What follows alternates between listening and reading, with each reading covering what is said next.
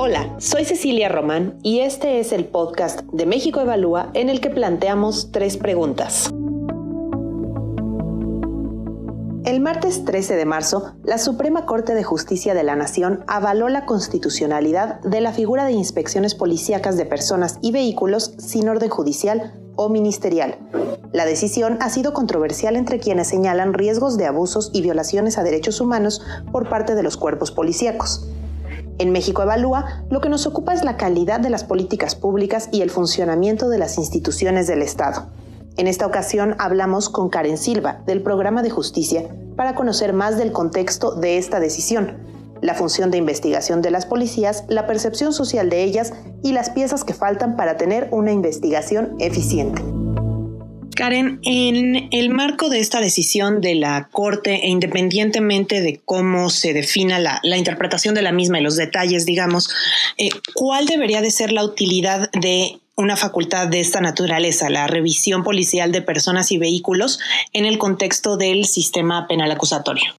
Yo creería que lo que tenemos que entender o como, o como me gustaría abordar el tema es no hablando particularmente de lo que son las inspecciones de personas, que es el caso que está ahorita, digamos, generando mucha controversia, sino más bien de cuál es el papel de la policía que tiene eh, o que abrió el sistema acusatorio, ¿no? A partir de la reforma constitucional de 2008 pero lo que tenemos que entender es el cambio de paradigma que trajo el sistema acusatorio y eh, que implica, a partir de la reforma del artículo 21 constitucional, que la investigación de los delitos está a cargo tanto de los ministerios públicos como de las policías, lo que no sucedía anteriormente porque creo que es muy importante también saber distinguir cuáles son las funciones de, seguridad pública que tiene la policía y las funciones que tiene de investigación. Ahora, digamos, en, la lógica del sistema acusatorio.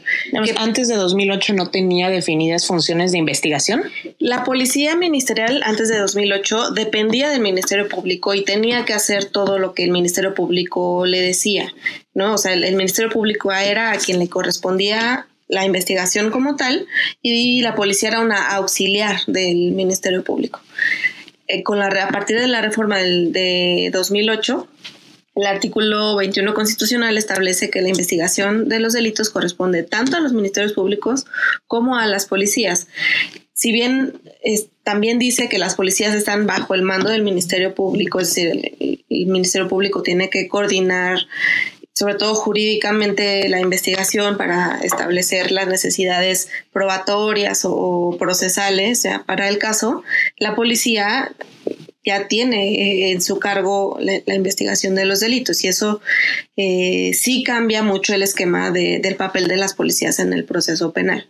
Una de las actuaciones que establece el Código Nacional de Procedimientos Penales es precisamente la inspección de eh, personas y esto es en dos supuestos, ¿no? Uno cuando detienen a una persona en flagrancia eh, y digamos que eso como con mayor lógica se puede entender que la policía puede hacer una revisión de la persona a la que detienen después de que eh, la ven cometer un delito. Sí, eh, la detienen después, inmediatamente después de cometer el delito. Pero el otro supuesto, que es el que está eh, controvertible y del cual eh, no quisiera yo ahondar mucho porque de hecho todavía no tenemos la sentencia de la Corte, es sobre la inspección de personas que se hace cuando existan indicios, y así lo dice el código, existan indicios de que eh, una persona oculta entre sus ropas o en su persona algún objeto relacionado o producto del delito, ¿no? Relacionado con el delito del, eh, cual ya existe una investigación abierta. En este sentido, eh, hay, digamos, estos detalles que dices que, que estaría pendiente revisar. Por otro lado, hay este cambio de paradigma que surge con 2008. ¿Cuáles son como factores que tú ves en, las policías o factores estructurales en, la misma institución que crees que están haciendo más complicado hablar de este tipo de facultades o efectivamente ejercer lo que implica ese cambio de paradigma hacia la investigación? Sí, pues yo creo que más allá o independientemente de cómo se resuelva este caso, eh, si la policía debería poder tener eh, a cargo este tipo de actividades de inspección que sí, digamos, eh, son actos de molestia directa hacia las personas. Eh, el tema aquí eh, es más estructural y que tiene que ver con la profunda desconfianza que hay de la ciudadanía hacia las policías, ¿no? A las policías en general, policías municipales, policías estatales y particularmente las policías de investigación o policías ministeriales, ¿no? En los tres casos, más del 50% de la población, de acuerdo con la encuesta nacional de victimización, tienen poca o nula desconfianza, no, al revés. Poca o nula confianza. Confianza en las, en las instituciones de, policiales. Lo que no me queda claro es eh, que esto tenga relación con, con, cómo está normado, ¿no? Sino, eh, creo que lo que tenemos que hacer es ir un paso más allá y que se ha hablado mucho ya de ello y no solo de las policías de investigación, sino como digo, de las policías en general, que tiene que ver con que hay que fortalecer eh, institucionalmente las capacidades de las policías, ¿no? Pensando específicamente en el cambio de paradigma y en esta esfera de responsabilidades hacia la investigación de la policía, ¿qué pendientes han identificado ustedes en su investigación eh, qué es lo que falta para que puedan hacer también investigación en toda la cadena. Pues justamente eso nos lleva a otro nivel de la discusión. Digo, la Corte se tardó cuatro años en resolver este caso, pero también es cierto que llevamos desde 2008 que inició la implementación del sistema acusatorio hasta hoy, que han pasado más de nueve años, ya casi diez. Eh, realidad tampoco es que la policía esté llevando a cabo realmente la investigación de los delitos. Eh, partiendo como de la pregunta anterior, las policías hoy están muy debilitadas, no tienen las capacidades y son los ministerios públicos quienes continúan haciendo como las labores de investigación y utilizando a la policía igual como un mero auxiliar. Entonces, la realidad es que hoy las policías realmente no hacen actos de investigación como tal porque no tienen las capacidades.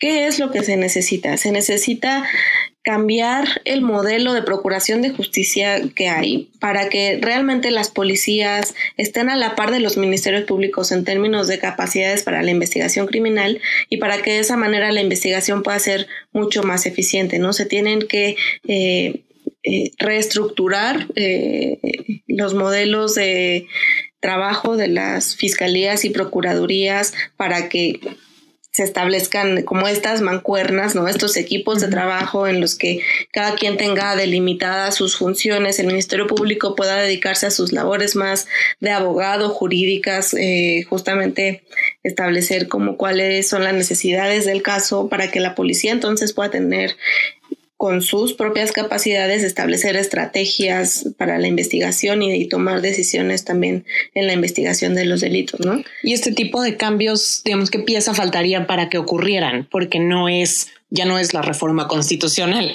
Eh, ¿De qué nivel de cambios estamos hablando o en qué momento? ¿Qué es, qué es la pieza que falta?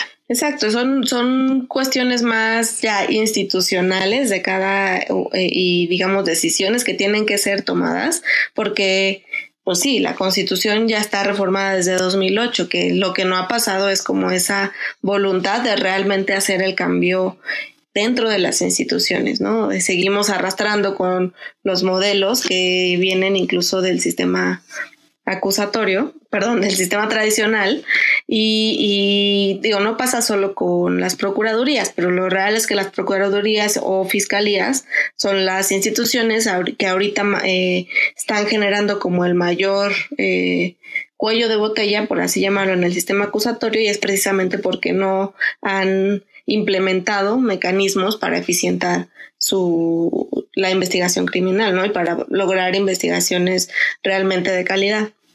Entonces, ya particularmente contestando a tu pregunta, creo que eh, eso que falta es justamente establecer un modelo de investigación criminal eh, que rompa como con esos eh, paradigmas que existían anteriormente y, que permita que, la investigación de los delitos sea más eficiente.